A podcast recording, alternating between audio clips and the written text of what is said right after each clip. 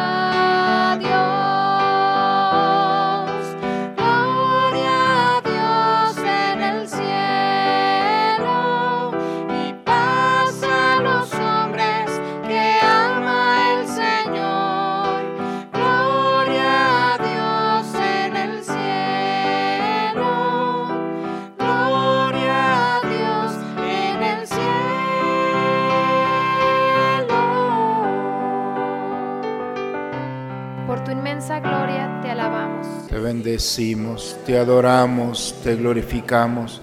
Te damos gracias, Señor Dios, Rey Celestial, Dios Padre Todopoderoso, Señor Hijo único Jesucristo, Señor Dios, Cordero de Dios, Hijo del Padre. Tú que quitas el pecado del mundo, ten piedad de nosotros. Tú que quitas el pecado del mundo, atiende a nuestra súplica Tú que estás sentado a la derecha del Padre, ten piedad de nosotros. porque solo tú eres santo, solo tú, Señor, solo tú, Altísimo Jesucristo, con el Espíritu Santo, en la gloria de Dios Padre. Amén.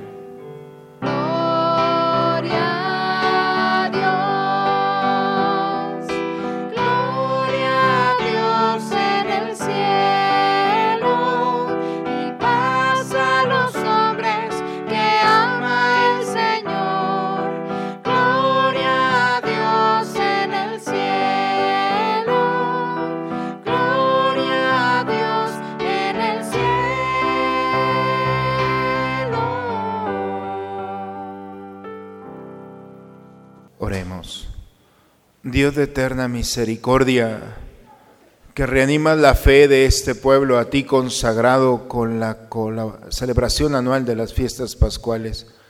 Aumenta en nosotros los dones de tu gracia para que todos comprendamos mejor la excelencia del bautismo que nos ha purificado, la grandeza del Espíritu que nos ha regenerado y el precio de la sangre que nos ha redimido por Cristo nuestro Señor. En la primera lectura escucharemos el inicio de la iglesia naciente. Poco a poco se van uniendo nuevos creyentes que abrazan la fe que los apóstoles predican. Escuchemos la proclamación de la palabra de Dios. Lectura del libro de los Hechos de los Apóstoles. En aquellos días, los apóstoles realizaban muchas señales milagrosas y prodigios en medio del pueblo. Todos los creyentes solían reunirse por común acuerdo en el pórtico de Salomón. Los demás no se atrevían a juntárseles, aunque la gente les tenía en buena estima. El número de hombres y mujeres que creían en el Señor iba creciendo de día en día, hasta el punto de que tenían que sacar en literas y camillas a los enfermos y ponerlos en las plazas, para que cuando Pedro pasara, al menos su sombra cayera sobre alguno de ellos. Mucha gente de los alrededores acudía a Jerusalén y llevaba a los enfermos y a los atormentados por espíritus malignos, y todos quedaban curados. Palabra de Dios. Al Salmo 117 respondemos, La misericordia del Señor es eterna, aleluya. Diga la casa de Israel, su misericordia es eterna. Diga la casa de Aarón, su misericordia es eterna. Digan los que temen al Señor, su misericordia es eterna. La piedra que desecharon los constructores es ahora la piedra angular. Esto es obra de la mano del Señor, es un milagro patente. Este es el día del triunfo del Señor, día de júbilo y de gozo. Libéranos, Señor, y danos tu victoria. Bendito el que viene en nombre del Señor. Que Dios desde su templo nos bendiga. Que el Señor nuestro Dios nos ilumine.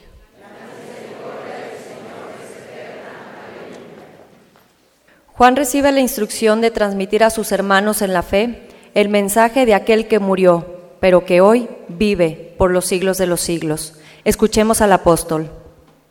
Lectura del libro del Apocalipsis del apóstol San Juan. Yo, Juan, hermano y compañero de ustedes en la tribulación, en el reino y en la perseverancia de Jesús, estaba desterrado en la isla de Patmos por haber predicado la palabra de Dios y haber dado testimonio de Jesús. Un domingo caí en éxtasis y oí a mis espaldas una voz potente como de trompeta que decía, escribe en un libro lo que veas y envíalo a las siete comunidades cristianas de Asia. Me volví para ver quién me hablaba y al volverme vi siete lámparas de oro y en medio de ellas un hombre vestido de larga túnica, ceñida a la altura del pecho, con una franja de oro. Al contemplarlo, Caí a sus pies como muerto, pero él, poniendo sobre mí la mano derecha, me dijo, no temas, yo soy el primero y el último, yo soy el que vive, estuve muerto y ahora, como ves, estoy vivo por los siglos de los siglos. Yo tengo las llaves de la muerte y del más allá.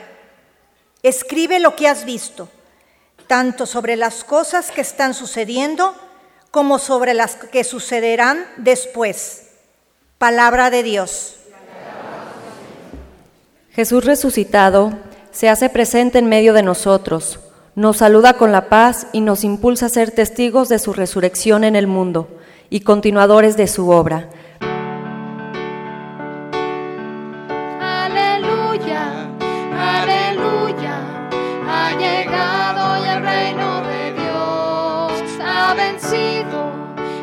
Cordero, ha triunfado con armas de amor. Tomás, tú crees porque me has visto. Dichosos los que creen sin haber visto, dice el Señor. Aleluya, aleluya, ha llegado el reino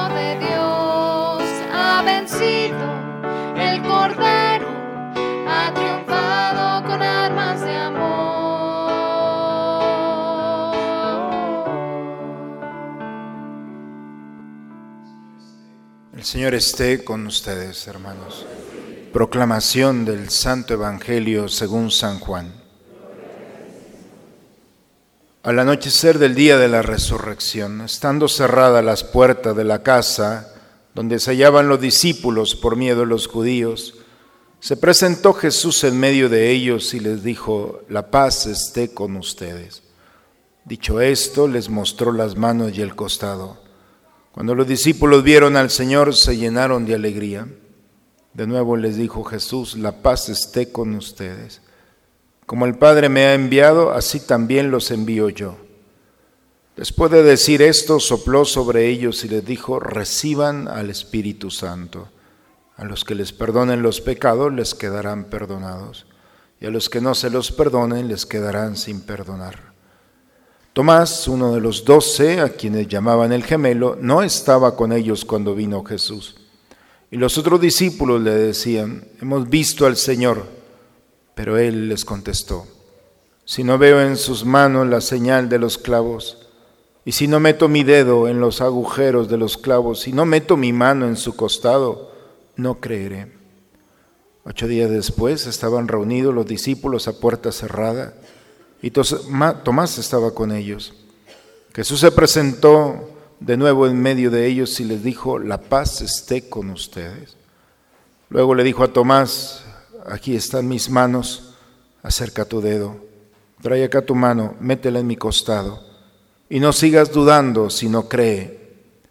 Tomás le respondió, Señor mío y Dios mío. Jesús añadió, tú crees porque me has visto. Dichosos los que creen sin haber visto. Otras muchas señales milagrosas hizo Jesús en presencia de sus discípulos, pero no están escritas en este libro. Se escribieron estas para que ustedes crean que Jesús es el Mesías, el Hijo de Dios, y para que creyendo tengan vida en su nombre. Palabra del Señor.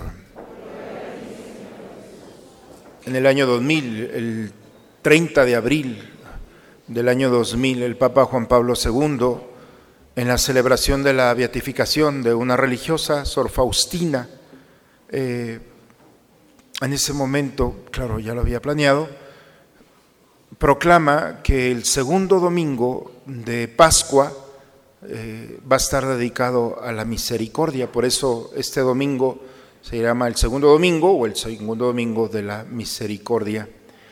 Y a partir de ahí eh, se hace pública una espiritualidad, que es la espiritualidad del Señor de la Misericordia.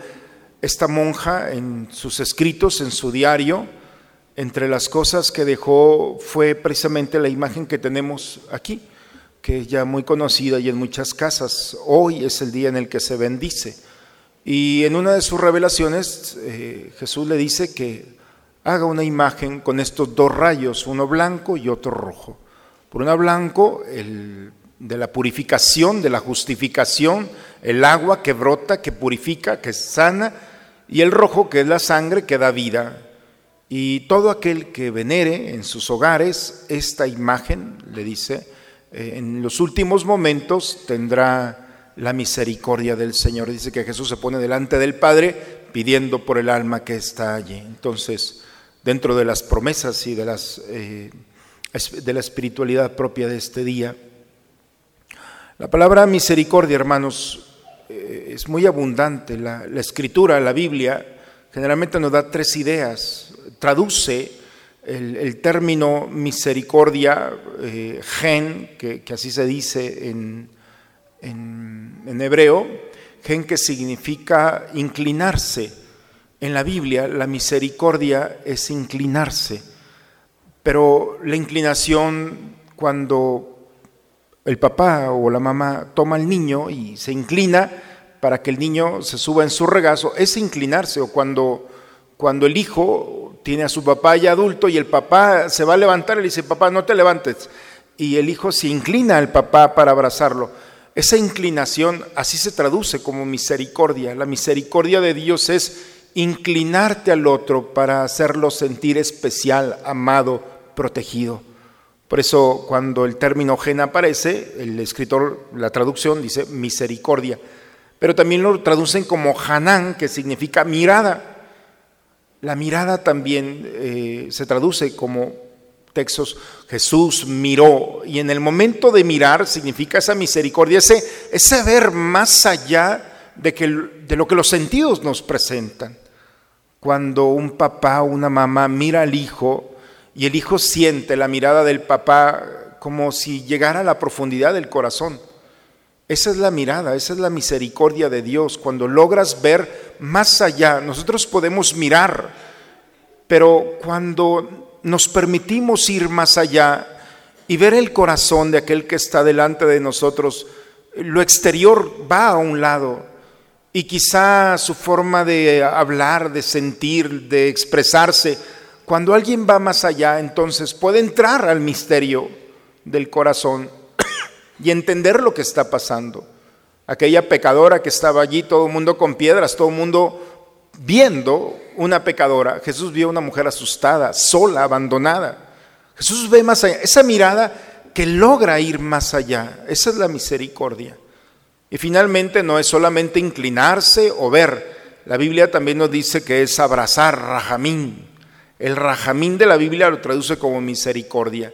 Y es ese abrazo eh, rajamín significan entrañas, y así lo traduce, las entrañas de una madre, cuando la mamá toma al niño y lo abraza, lo hace suyo, su cuerpo se transforma en un escudo. Y la misericordia es esto, es abrazar al otro para que el otro se sienta protegido. Por eso el domingo de la misericordia estamos viviendo esta experiencia, la experiencia de inclinarnos al otro, la experiencia de ver al otro, la experiencia de proteger al otro. La misericordia primero tenemos que verla. Si nosotros vemos la imagen de la Virgen de Guadalupe, estos rasgos están, su inclinación, su mirada, la manera de abrazarnos en una casa, todas estas expresiones que hace sentir a un pueblo amado, cercano, protegido. Lo que estamos celebrando el día de hoy es primero, hasta qué punto nosotros hemos sentido que Dios se inclina a nuestra vida y se inclinan para amarnos después de que hemos fallado. La mirada de Dios que no viene solamente a escrutar a ver si nos hemos portado bien o nos hemos portado mal, a condenarnos. La mirada de Dios viene a descubrir lo que quizá nosotros ni siquiera hemos descubierto, pero también abrazarnos, a dejarnos abrazar por la misericordia de Dios. Esto es ver, inclinarse y abrazar. No hay que complicarnos tanto. Por eso las lecturas del día de hoy nos llevan por este camino. El Evangelio el día de hoy dice que al anochecer del día de la resurrección, el domingo, dice que los discípulos estaban encerrados, estaban a puerta cerrada, porque tenían miedo.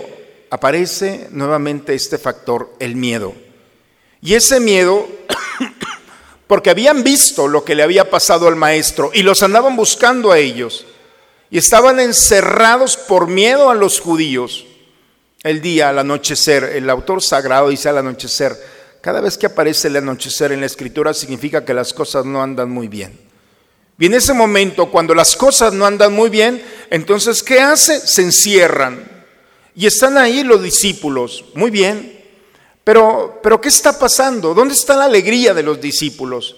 ¿Dónde está la esperanza de los discípulos? Tienen miedo, no quieren que los vean, están ocultos, se están consolando unos a otros por, por esas esperanzas que tenían y se vinieron abajo. En ese grupo de tristeza que está allí, ¿qué es lo que los une? Los une un pasado, los acontecimientos del pasado. Es lo peor que le puede pasar a un grupo de personas, estar unidos por el pasado. Porque la tristeza, la nostalgia, el miedo va a hacerse presente. Por eso no estamos aquí para recordar un acontecimiento del pasado. En ese momento dice que Cristo se presenta en medio de ellos, la paz esté con ustedes, el shalom, es decir, esa fuerza que viene a abrir las puertas. Y entonces les mostró las manos y el costado. Cuando Cristo viene, lo primero que hace es mostrarles sus manos. Y uno puede pensar, ¿para qué mostrarle las manos? ¿Qué necesidad tiene Jesús de mostrar el dolor? A ver, me corrijo. No hay dolor, el dolor ya pasó. No son las heridas lo que le está mostrando, son las cicatrices del acontecimiento pasado. En el pasado fueron heridas, en el presente son cicatrices. No sé si me explico. Pero la realidad que estamos viviendo es que Jesús los trae a recuperar el presente y a descubrir que están allí no para recordar solamente un pasado, porque el pasado pueden encontrar heridas, pero el resucitado lo primero que hace es sanar el presente, recuperarlos y decirles que las heridas ya no existen, que han sido sanadas. Cuando Cristo resucitó, le hubiera podido decir al Padre, Padre, quítame esto, estéticamente ya no se ve muy bien, ya resucité, soy un cuerpo glorioso, quítame las heridas, vamos y una cicatriz. ¿No hacemos nosotros eso, buscando quitarnos las heridas, las cicatrices? Cristo no. Cristo lo que hace es, se deja allí las huellas de su pasado. Y por eso las presenta y le dice, la paz esté con ustedes. Lo primero que hace la experiencia del resucitado, se llenaron de alegría. Y ahí tenemos los dos elementos de una comunidad, de un cristiano que vive anclado en un presente en Cristo resucitado. Hay dos elementos que debe de tener. Primero, la paz, esa paz que Cristo ofrece. Y segundo, la alegría. Esos dos elementos están allí. Quien no tiene alegría y quien no tiene la paz significa que está en el pasado. Y estar en el pasado es estar herido. La herida todavía está. Y entonces cualquier cosa que te toca te lastima. Cuando alguien vive en el presente, entonces te podrán tocar las cicatrices, pero ya no te duelen, porque ya han sido sanadas. Y la experiencia del presente entonces es una comunidad sana. ¿Qué le faltaba a esa comunidad cerrada? Cristo resucitado. Y cuando Cristo resucitado se hace presente, la paz esté con ustedes. Por segunda vez les dice. Y entonces lo sana. A tal grado que en ese momento entienden que todo el pasado ha tenido sentido, pero el pasado ya no existe. Lo que tienen es el presente. Y en ese presente lleno de alegría y lleno de paz, entonces se llenan Dice que Jesús sopló sobre ellos.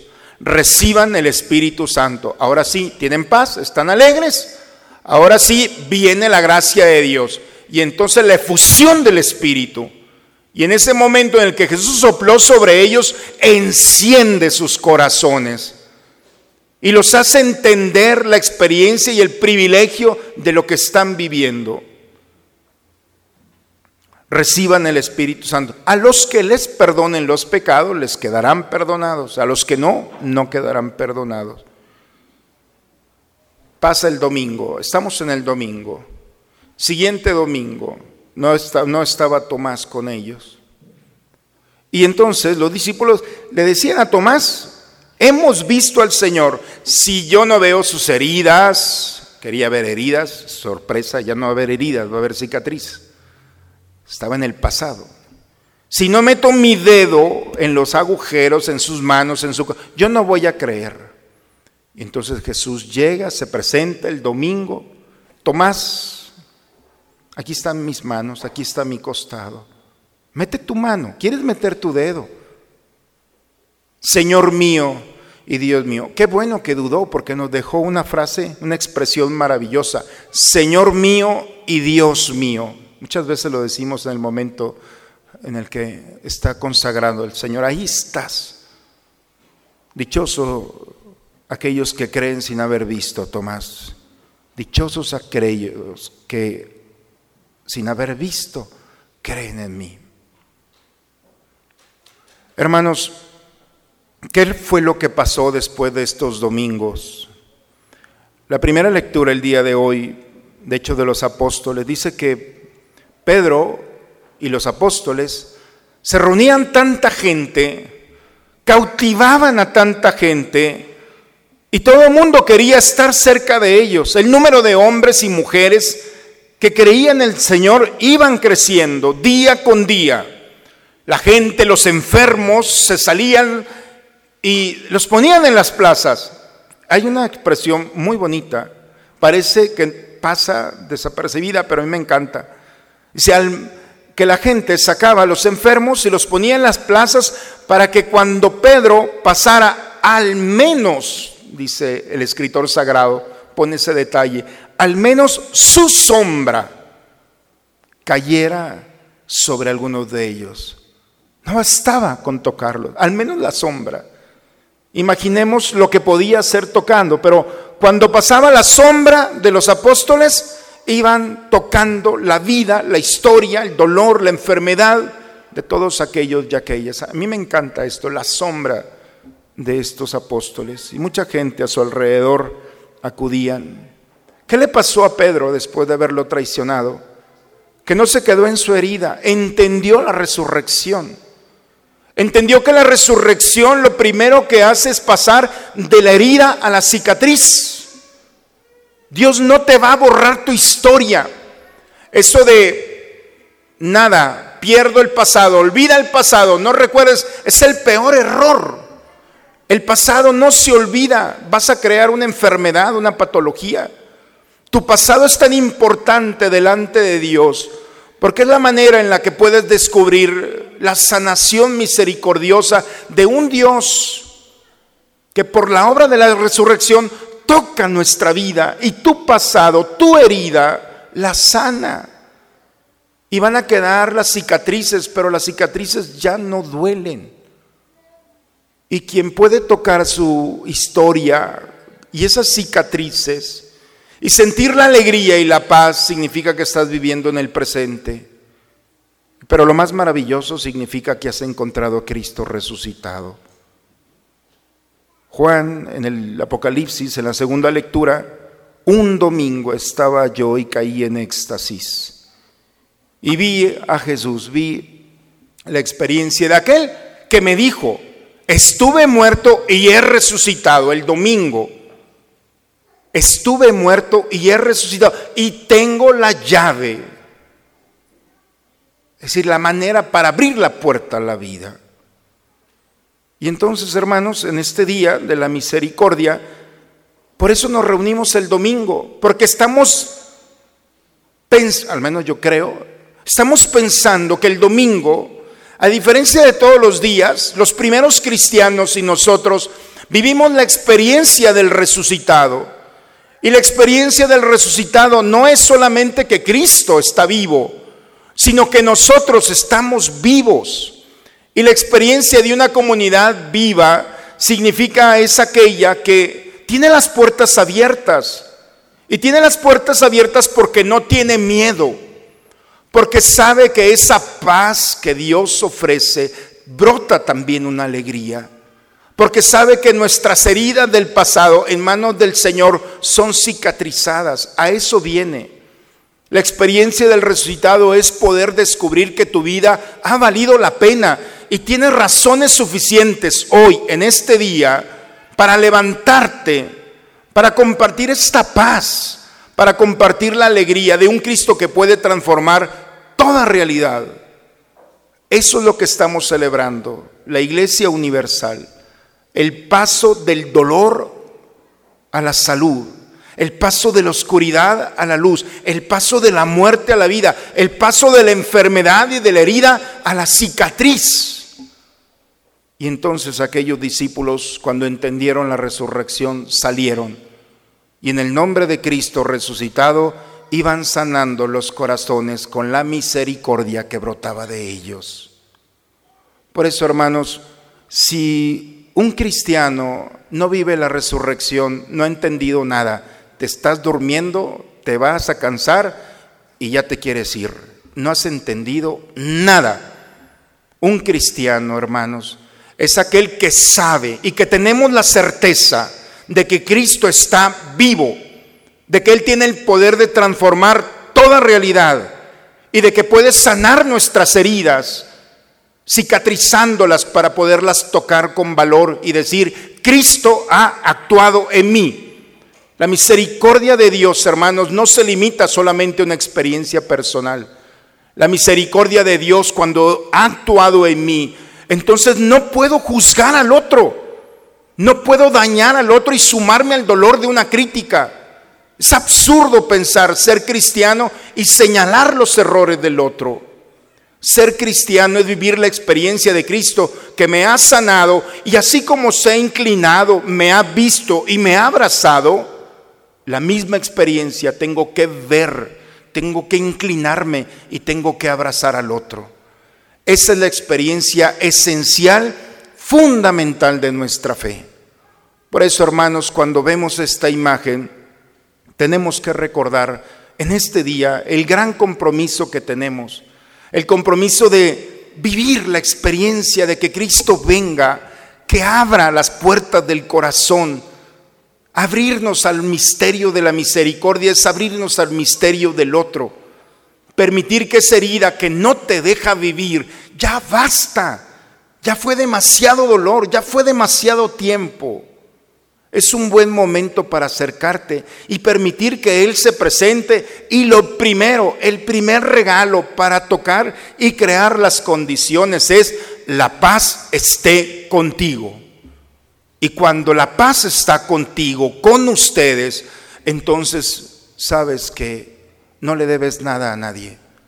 Y cuando alguien sabe que está en paz, entonces brota la alegría que hay en el corazón. Y esa alegría, hermanos, es contagiosa. Por eso la primera lectura es maravillosa. La gente se acercaba a ellos, querían vivir lo que ellos.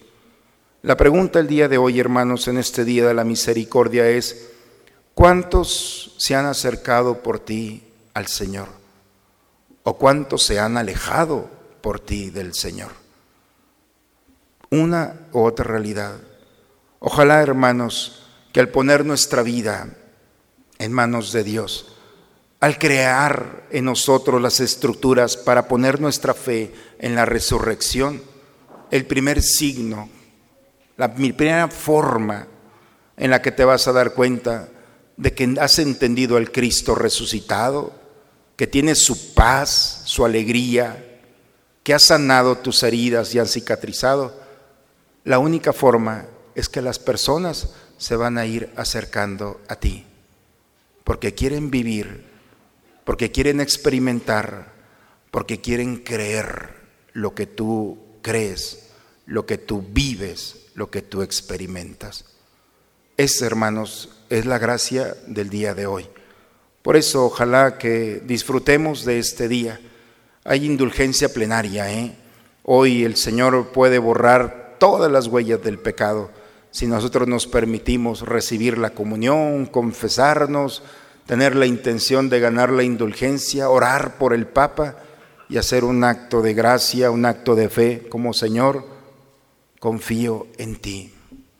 Pidamos a Dios, hermanos, que su misericordia toque nuestras vidas. En el nombre del Padre, del Hijo y del Espíritu Santo. Eh, así como están en un momento.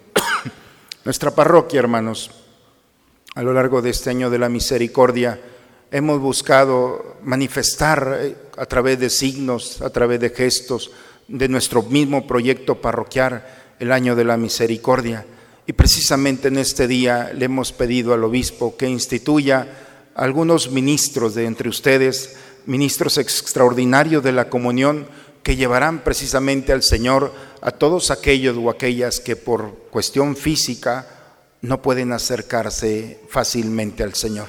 Y nuestra parroquia se enriquece con la presencia de nuevos ministros que el día de hoy quisiera presentarlos ante ustedes porque ya empiezan su ministerio a partir de este domingo, una expresión más de que estamos viviendo el año del Señor. Decreto de la Diócesis de Saltillo. Fra Raúl Vera López, por la gracia de Dios y la sede apostólica, obispo de Saltillo. Designación de ministros extraordinarios de la comunión.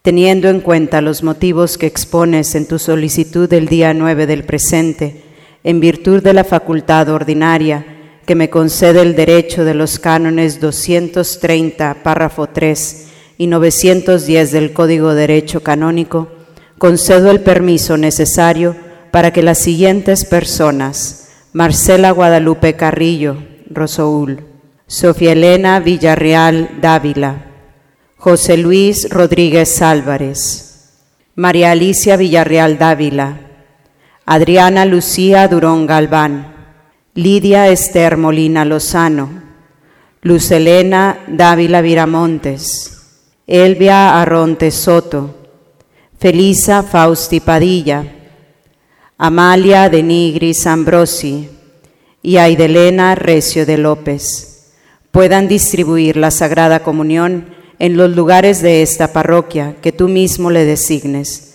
recomendándoles vivamente lo siguiente, que conozcan y usen el ritual para la comunión fuera de la misa, en la que se refiere al ministerio extraordinario, que los fieles sean informados sobre este permiso, para evitar admiración o escándalo.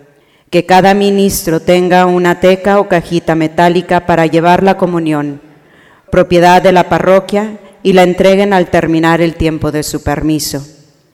Que desempeñen este ministerio con el debido respeto y veneración al Santísimo Sacramento y en conformidad con lo establecido por el ritual, cuando fuera de la, fuera de la misa ejerzan este ministerio antes de impartir la Sagrada Comunión, presidan una celebración de la palabra de Dios.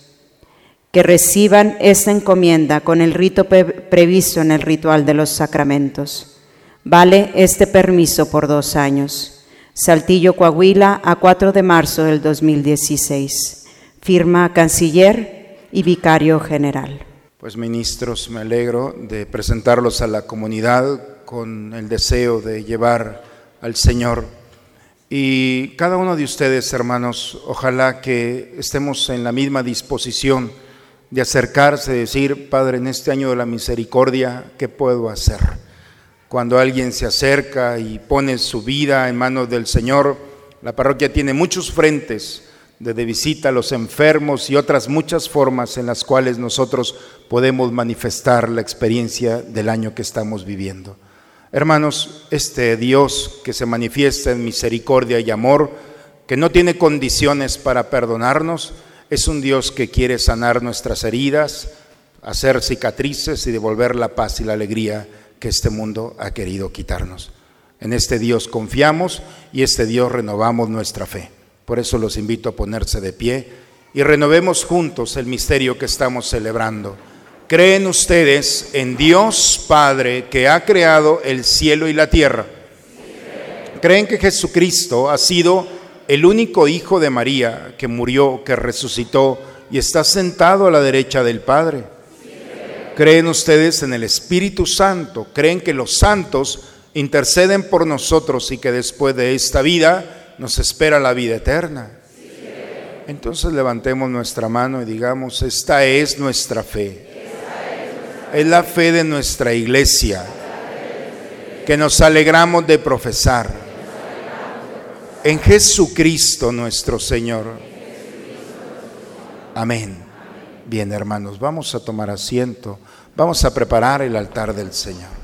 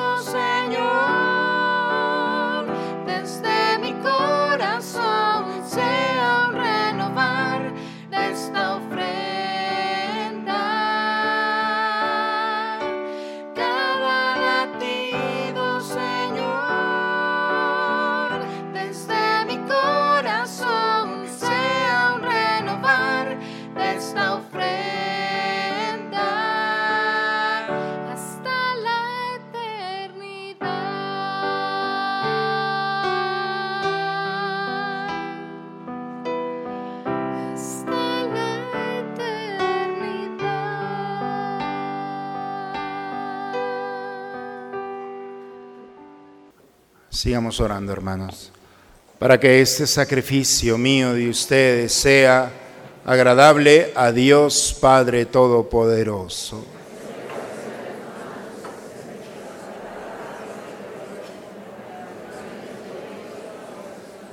Recibe, Señor, las ofrendas de tu pueblo, para que, renovados por la confesión de tu nombre y por el bautismo, consigamos la felicidad eterna por Cristo nuestro Señor. El Señor esté con todos ustedes, hermanos. Levantemos el corazón. Demos gracias al Señor nuestro Dios. Es justo, es necesario, es nuestro deber y salvación glorificarte siempre, Señor, pero más que nunca en este día en el que Cristo, nuestra Pascua, fue inmolado, porque Él es el verdadero Cordero que quitó el pecado del mundo. Muriendo, destruyó nuestra muerte y resucitando, restauró la vida. Por eso, con esta efusión de gozo, el mundo entero se desborda de alegría. Los ángeles y los santos, y con ellos nos unimos para cantar juntos el himno de tu gloria.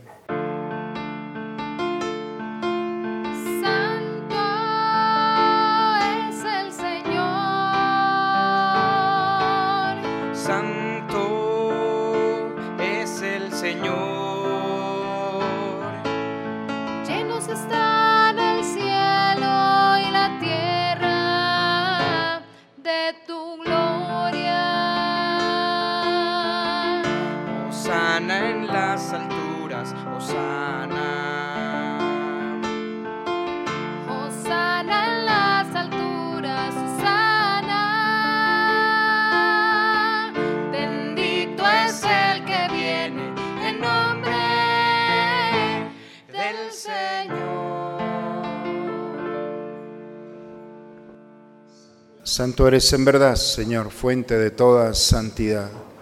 Por eso te pedimos que santifiques estos dones con la efusión de tu Espíritu, de manera que sean para nosotros cuerpo y sangre de Jesucristo nuestro Señor, el cual cuando iba a ser entregado a su pasión, voluntariamente aceptada tomó pan, dándote gracias, lo partió, lo dio a sus discípulos diciendo, Tomen y coman todos de él, porque esto es mi cuerpo, que será entregado por ustedes.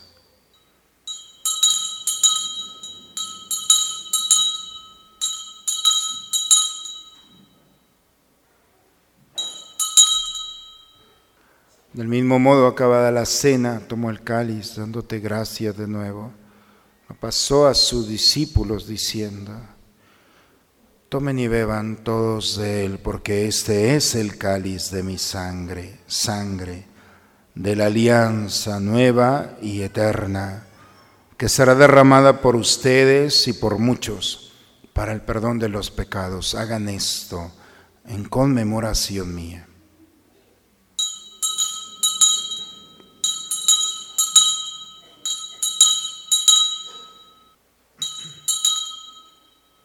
Aquí está el Señor. Él es el misterio de nuestra fe.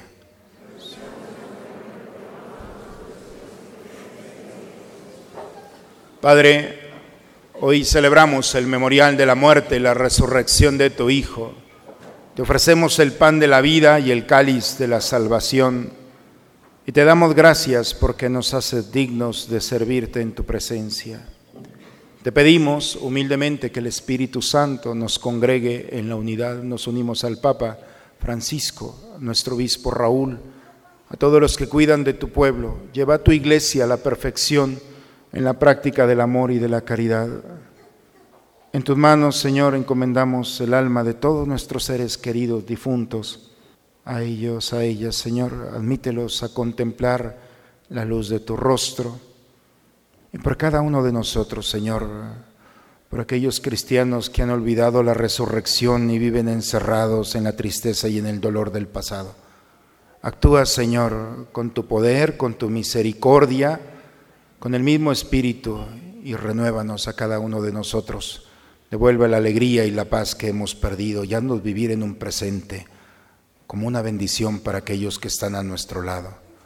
Para que así con María, la Virgen, Madre de Dios, San José, su esposo, los apóstoles y cuantos vivieron en tu amistad a través de todos los tiempos, merezcamos por tu Hijo Jesucristo compartir la vida eterna y cantar tus alabanzas por Cristo, con Él y en Él. A ti, Dios Padre Omnipotente, en la unidad del Espíritu Santo, todo honor y toda gloria por los siglos de los siglos. Vamos, hermanos, a dirigirnos a nuestro Padre con la oración que Cristo nos enseñó. Padre nuestro,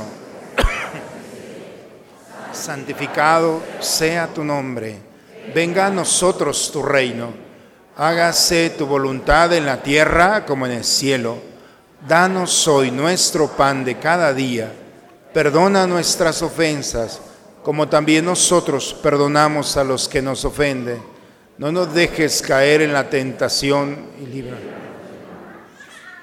Líbranos de todos los males, Señor, y concédenos la paz en nuestros días, para que, ayudados por tu misericordia, vivamos libres de pecado y protegidos de toda perturbación, mientras estamos esperando la venida gloriosa de nuestro Salvador Jesucristo. Señor Jesucristo, que dijiste a tus apóstoles, la paz les dejo, mi paz les doy, no tengas en cuenta nuestros pecados, Padre. Ve la fe de tu iglesia y conforme a tu palabra concédele la paz y la unidad. Tú que vives y reinas por los siglos de los siglos. La paz del Señor esté siempre con todos ustedes, hermanos. Esta paz que el Señor nos da a nosotros que estamos reunidos aquí, esta misma paz es la que quiere que disfrutemos y que tengamos la capacidad y la valentía de compartir con aquel que está a nuestro lado. Nos damos un signo de comunión fraterna, un signo de la resurrección, un signo de paz.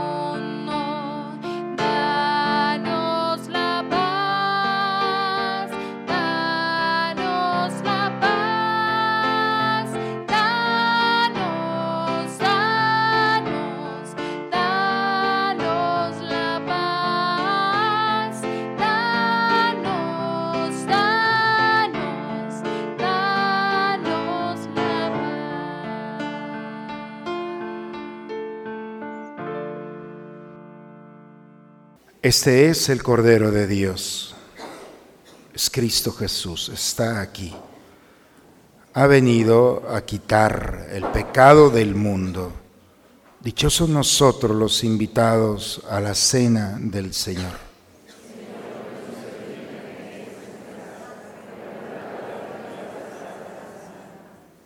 Decimos todos juntos la antífona de la comunión. Jesús dijo a Tomás, acerca tu mano, toca los agujeros que dejaron los clavos y no seas incrédulo, sino creyente. Aleluya.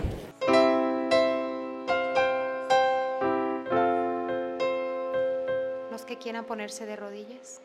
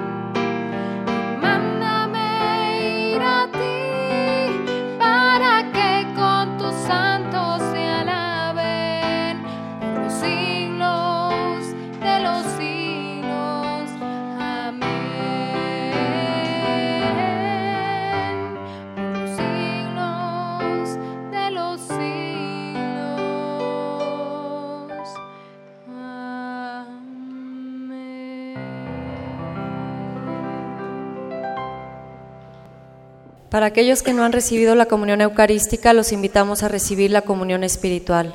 Se pueden poner de rodillas. Creo, Señor mío, que estás realmente presente en el Santísimo Sacramento del altar.